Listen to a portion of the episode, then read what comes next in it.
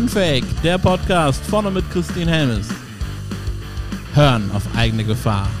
Er könnte dein Leben verändern.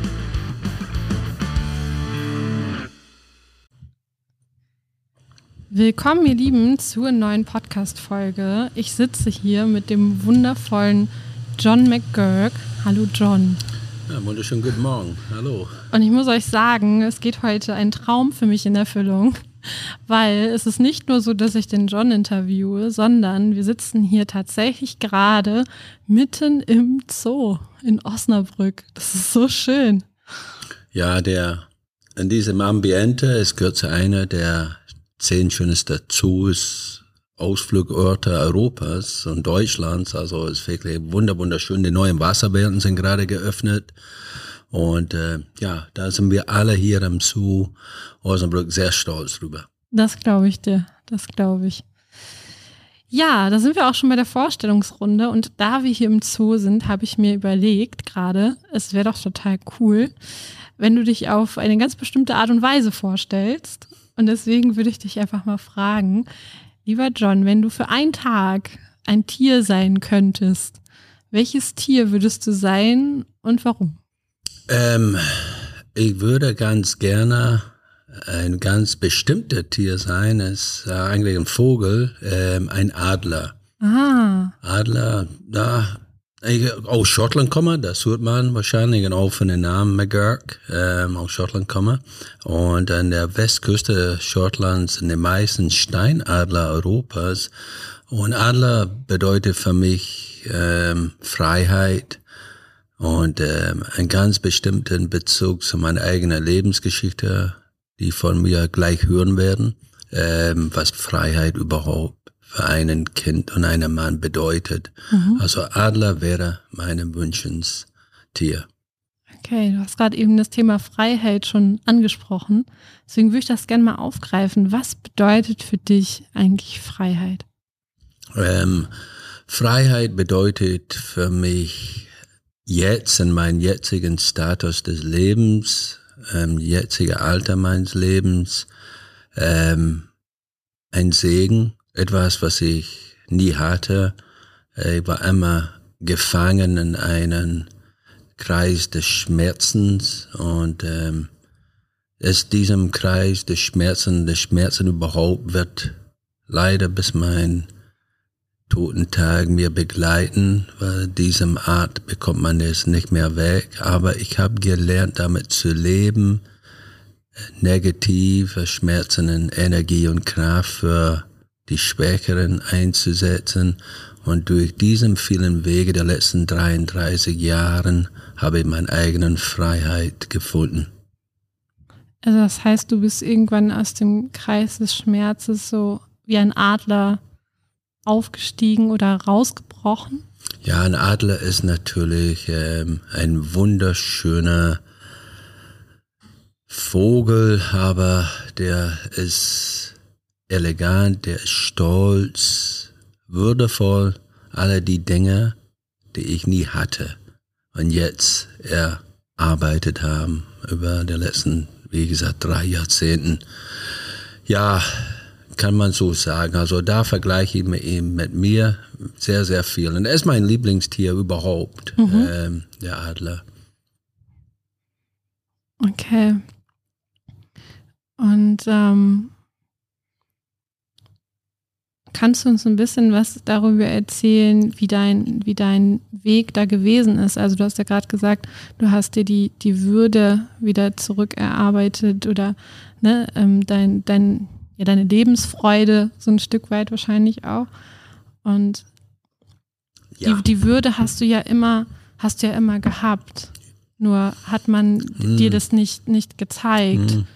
Und wie hast du das wieder wie hast du dahin wieder zurückgefunden, das für dich wieder zu erkennen, dass die Würde eigentlich schon immer in dir war und dass nur das Umfeld hm. das nicht gewürdigt hat? Ja, ähm, die Würde oder mein Würde habe ich erst mit ihr in der Kinderheim ein wenig gespürt. Bis dahin und nach dem Missbrauch in der Kinderheim ähm, hatte ich alles verloren.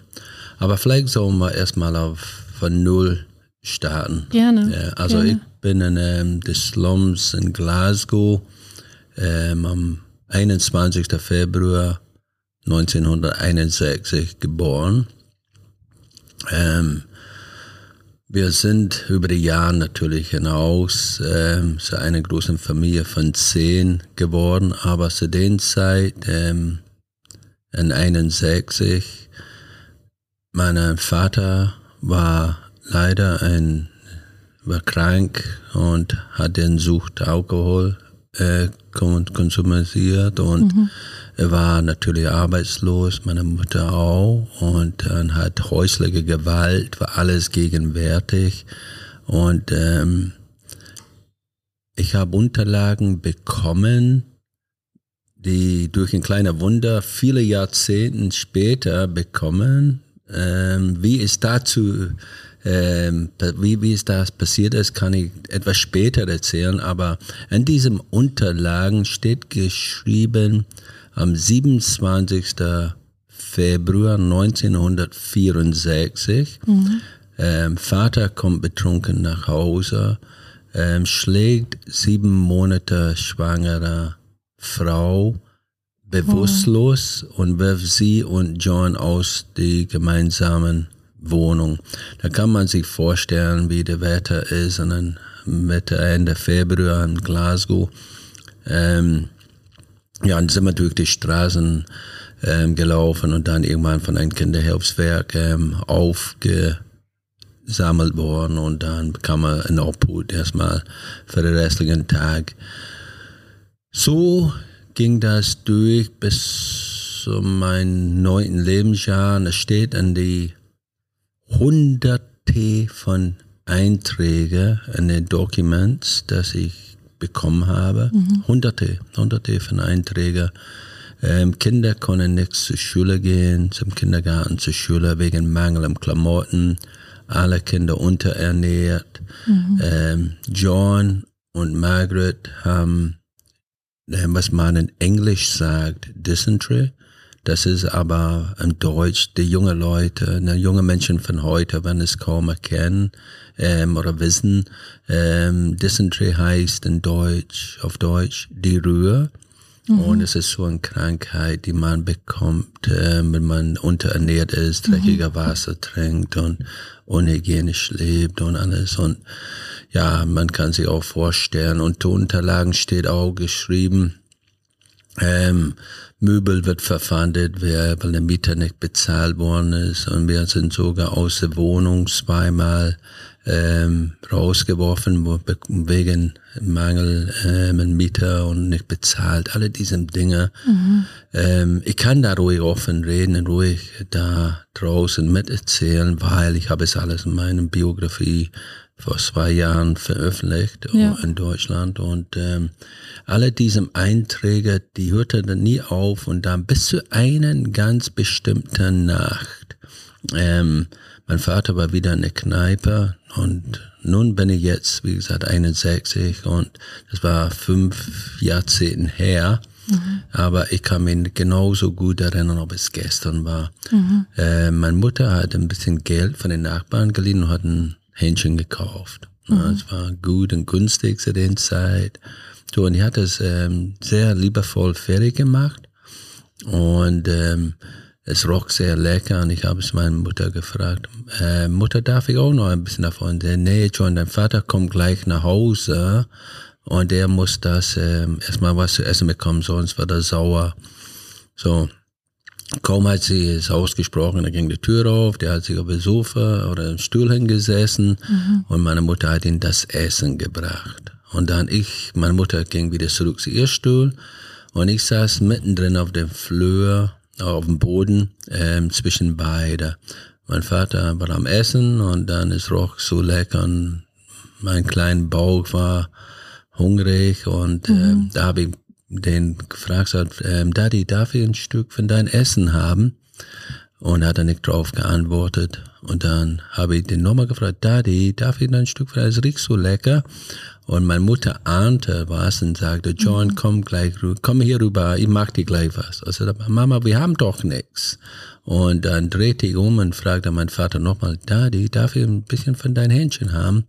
Und dann spürte er raus, der Stuhl hoch, sprang hoch, schrie, willst du diesem Essen haben? Ja, und ich guckte ihn mal an mit großen Augen. Willst du diesem Essen haben? Hat der Teller eine, eine, seine Handfläche hier ist es, hol es dir und warf es äh, gegen die Wand. Und dann spritzte das überall und ich natürlich voll nervös am Wein und ähm, und dann meine Mutter rübergesprungen, hat sie auf mich geworfen und Vater ist dann angelaufen und dann holte aus, aber hat er nicht zugeschlagen. Ähm, und dann er ist wieder rausgegangen, wieder zurück zu der Kneipe. Und dann ähm, hat meine Mutter mir gesagt, John, ich weiß nicht, wie lange ich das noch ähm, erleiden muss. Ich weiß nicht, wie lange ich das aushalte. Mhm. Und ich spürte ganz Schlimmes. Und oh, Mutter sagt, Papa wird seine Arbeit finden, wird eine Arbeit finden und dann wir werden alle wieder gut. Mhm. Und ähm, ja, ich auch, wo ähm, das passiert ist, mein Vater, ein Kinderherz ist immer so rein und mhm. so herzlich und, und, und ja, gesegnet, kann ich schon sagen, weil, oh da, das hat mir auch nicht irgendwas geändert. Meine Liebe für ihn, ich habe trotzdem ja. gefühlt, dass ich den immer noch liebe ja. und alles, ne? aber so ist ein Kinderherz. Und ähm, ja, wie gesagt, den Abend ähm, bin ich auch sehr unruhig geschlafen und dann irgendwann bin ich eingeschlafen und dann kam ähm, für mich habe ich so ein bisschen in meinem Buch ähm, geschrieben, ein Engel zu mir im Bett und ähm, streichelt mir über den Kopf und sagte, John, alles wird wieder gut. Ne? Ja. Du wirst sehen. Und dann ähm, habe ich nichts mehr beigedacht bis zum nächsten Morgen. Dann nämlich am nächsten Morgen ähm, bin ich von meinem Vater ähm, aus dem Bett gezogen, dass ähm, unsere Mutter dann weggelaufen ist nach Irland. So, und dann ging natürlich ähm, alles von den schrecklichen Zustand, ähm, alleine zu sein, ohne Mutter, natürlich bricht alles zusammen. Also ja. sie, sie hat dich nicht mitgenommen? Nein, keine von uns. Mhm. Wir waren zu den Zeit ähm, acht Kinder zu der Zeit. Da kamen noch zwei Stiefschwestern dazu, etwas später, viele Jahre später. Ähm, und ja, dann kam mein Vater irgendwann rein, ein paar Tage später. Er war total überfordert. Aber wo er alleine war mit ihm, ist er immer wieder trinken gegangen und dann kam er wieder und ist er irgendwann in der Küche auf dem Fußboden eingeschlafen. Mhm. Und dann kam die Nachbarin rein und hat das gesehen, wir Kinder alle so ja, unterernährt, kaum. Alle Klamotten, die wir hatten, war alles kaputt und alles, die Schuhe war voller Löcher und alles. Wir waren wirklich so verwaist, verwahrlost und ähm, ja, und dann irgendwann haben die die Kinderhilfswerk angerufen, die kamen raus und haben uns ähm, gesagt, wir müssen ein Kinderheim hin. Mhm. Und ähm, wir haben natürlich alle acht Kinder, wir haben alle geglaubt, wir kommen äh, zum gleichen Kinderheim hin, mindestens zusammen. Und da würden wir unsere Liebe und Geborgenheit bekommen. Mhm. Ja, und dann ähm, sollten wir, glaube ich, zwei Tage später abgeholt werden. Wir saßen alle auf dem Sofa und dann keiner konnte was essen, wir waren alle, keiner konnte ihm was sprechen, nichts. Wir saßen da, dann kam ein Auto an oder mehrere Autos, kam hoch mit drei oder vier unterschiedlichen Beamten und dann wollten wir uns abholen und dann sind wir alle Kinder am Rumschreien und äh, dass wir zusammenbleiben wollten und dann wir haben untereinander festgeklammert und alles, ne? Und dann mein Vater war da, der ist aber rausgelaufen am Wein und ähm, dann haben die uns auseinandergerissen. Da war jemand da, der hat uns gezeigt, wer wer ist. Das ist John, das ist Colin, das ist Billy, das ist Margaret, das ist Helen, das ist Jean, das ist Mary. Ähm, und uns alle auseinandergerissen an unterschiedlichen Autos und auch alle am Rumschreien, der Weg runter. Und die Nachbarn in diesem ähm, Ghettos, die waren auch alle draußen, waren ein bisschen aggressiv gegenüber den Beamten, die haben nur ihr Job gemacht, mhm. aber der Schrei von Kindern und alles da, das haben die auch alle sehr wehgetan und ja, und dann haben die uns weggefahren zu unterschiedlichen Kinderheime, vier Stück, also vier unterschiedliche Kinderheime.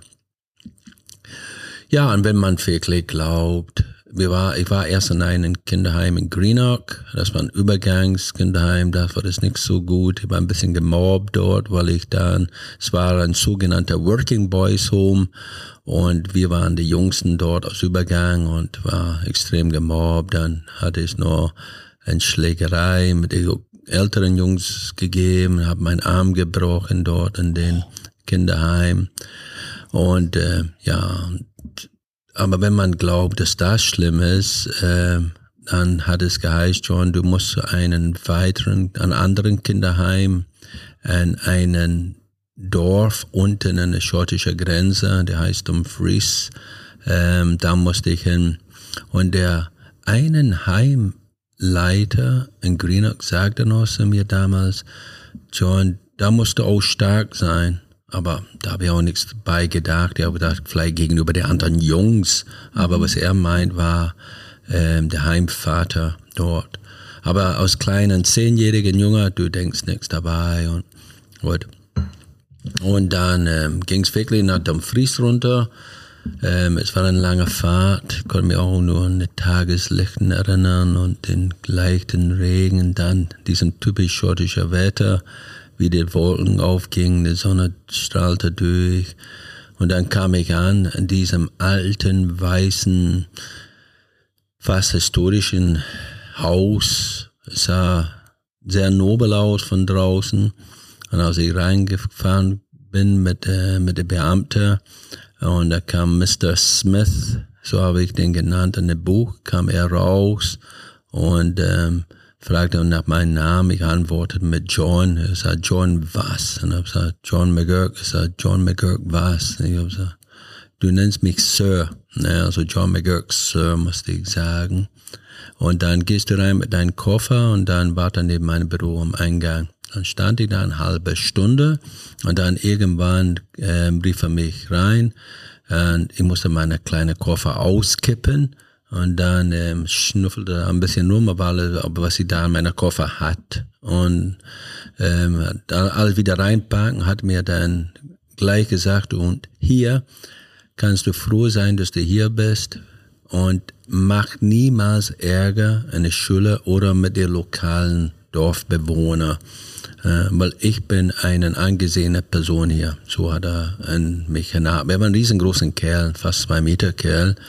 Und ja, gut, okay, da denkst du, na gut, ich habe viel Hardship hinter mir, vielleicht ist das normal. Ich bin in meinem ganzen Leben bis dahin, junge Leben, bis dahin nur gelitten, aber da, vielleicht ist das alles normal. Ja, und dann hat man sich schnell mit den anderen Jungs, die kamen der Großteil aus Glasgow und äh, schnell mit die befreundet. In der Schule kam die kamen am ersten Tag aus der Schule wieder und die haben alle ihre kurzen Hosen getragen. Und da habe ich gedacht, oh Mann, auch noch kurze Hosen. Ne? Also kam mir richtig peinlich vor, für kleine Kinder aus der Ghettos und dann kurze Hose rumzulaufen. Aber ähm, es war so ein kleines stigmatisierten Problem, weil nur die Heimkinder haben kurze Hosen getragen. Bedeutet, mhm. man konnte den einmal sofort erkennen. Es ging ähm, relativ schnell oder es gab sich relativ schnell zu erkennen, dass der Mr. Smith ein keinen guter Heimleiter war am Anfang, mhm. ähm, weil er immer so immer einer sehr grob angepackt hat bei der Kragen oder geschubst oder im Hinterkopf geschlagen, äh, wenn man seine Essen nicht aufgegessen und ich hatte immer einen schrecklichen Neigung zu Käse Mhm. Und ähm, es gab morgens, mittags und abends immer Käse. Und mhm. du musstest das essen und ich habe öfters gewürgt und alles. Und dann habe ich es angefangen zu verstecken in meine Klamotten oder meine Hosen. Mhm. Und er wusste wohl, dass ich es nicht mochte. Also dann hat er mir immer mitgenommen und einmal hat er mir sogar gesehen, dass ich die ähm, Käse in ein Taschentuch Tuch versteckt habe und in meiner Hose. So, und dann hat er mich in ein Büro genommen, ich musste mich nackt ausziehen und dann hat er den Käse gefunden und hat er mich angeschrien und geschubst und ähm, warf mich aus seinem Büro, so dass ich da auf dem Boden gelegen bin. Und dann habe ich den angeschrien, ich würde das meiner Mutter und Vater erzählen und dann stand er über mich und lachend und sagte, du wirst sowieso nie deinen Mutter oder Vater wiedersehen. Und ähm, ja, dann ging das so Tag für Tag, Woche für Woche immer weiter und die Schläge gewöhnte man sich langsam dran. Wenn dir diese Folge gefallen hat, und äh, wir sind ja bei Unfake, deswegen sage ich dir ganz ehrlich, mir fällt es super schwer gerade, äh, dich darum zu bitten, äh, diese Botschaft zu verbreiten. Ähm, aber genau das ist meine Bitte. Bitte teile diese Botschaft von Unfake überall. Ermutige Menschen dazu, Unfake zu sein. Äh, sage ihnen, dass sie gut so sind, wie sie sind und nicht, wie sie denken sein zu müssen. Das ist so unfucking fassbar wichtig. Und äh, wenn du eine Idee hast von einem Thema, wo du sagst, ey, da würde ich gern mal, dass Christine da was zu erzählt oder sich einen Interviewpartner einlädt, dann schreib mir gern auf coach.christinhelmes.de und mit ein bisschen Glück ist dein Thema demnächst unfake.